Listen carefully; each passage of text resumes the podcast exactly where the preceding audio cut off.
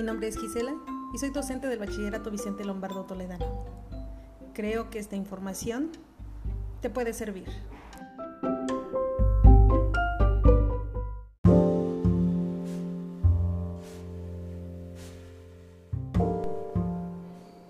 La World Wide Web.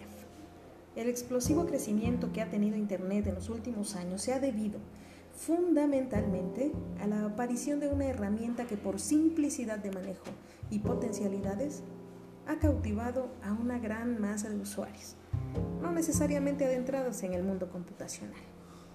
La World Wide Web, la telaraña de alcance mundial o simplemente la web como todos la conocemos, tuvo sus orígenes en 1989 en el CERN, Centro Europeo para la Investigación Nuclear, ubicado en Ginebra, Suiza, en circunstancias en que el investigador británico Tim Berners-Lee se dedicaba a encontrar una solución efectiva al problema de la proliferación y la heterogeneidad de la información disponible en la red, integrando servicios ya existentes en Internet. Berners-Lee desarrolló la arquitectura básica de lo que actualmente es la web. El mismo Berners-Lee la describía de la siguiente manera. La World Wide Web es una forma de ver toda la información disponible en Internet como un continuo, sin rupturas, utilizando saltos hipertextuales y búsquedas. El usuario navega a través de un mundo de información parcialmente creado a mano, parcialmente generado por computadoras, de las bases de datos existentes y de los sistemas de información.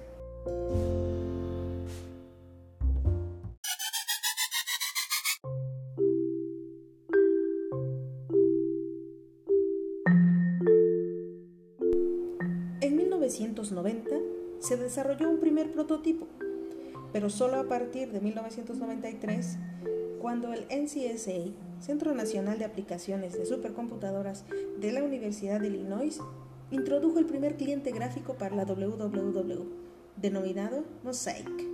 La comunidad de usuarios de Internet comenzó su empleo en forma exponencial. A partir de allí y hasta nuestros días, es usual que la gente no dedicada al tema confunda, y con razón, al Internet con la web.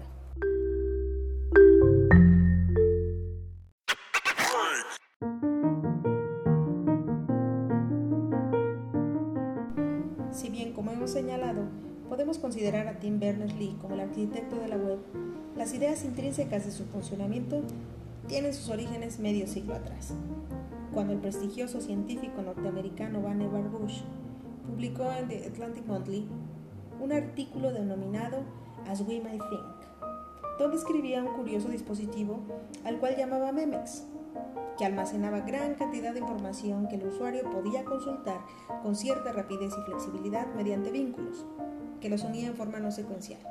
Bush pensaba que este tipo de asociaciones se parecía más al funcionamiento de nuestra forma mental de organizar la información que a las maneras tradicionales de almacenamiento como los libros. La posta de Bush fue tomada en 1965 por otro norteamericano, Ted Nelson, quien acuñó los términos hipertexto e hipermedia y se refería a ellos como cuerpos de material escrito o gráfico interconectados de un modo complejo que no se puede representar convenientemente sobre el papel. Dos años más tarde, Nelson presentó en sociedad su software Xanadu, que posibilitaba la creación de textos no lineales ni secuenciales. Sin embargo, fue recién en la década de los 80, con el advenimiento de las computadoras personales y la proliferación de aplicaciones para estas, cuando el hipertexto se hizo conocido. El golpe de gracia hacia su popularización se produjo en estos últimos años con la aparición de computadoras con potencialidades multimediales y dispositivos de gran capacidad de almacenamiento digital como los CD-ROOMs y Laserdiscs.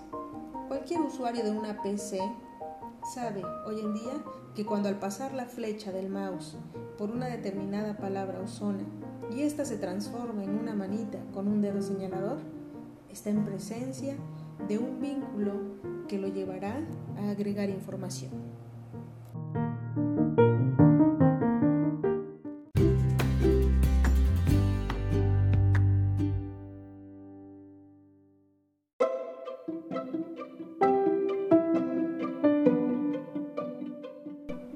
Somos millones los usuarios de la World Wide Web y creo que es indispensable que con tus propios medios, pero siempre verificando que sean fuentes confiables, complementes esta tan importante información.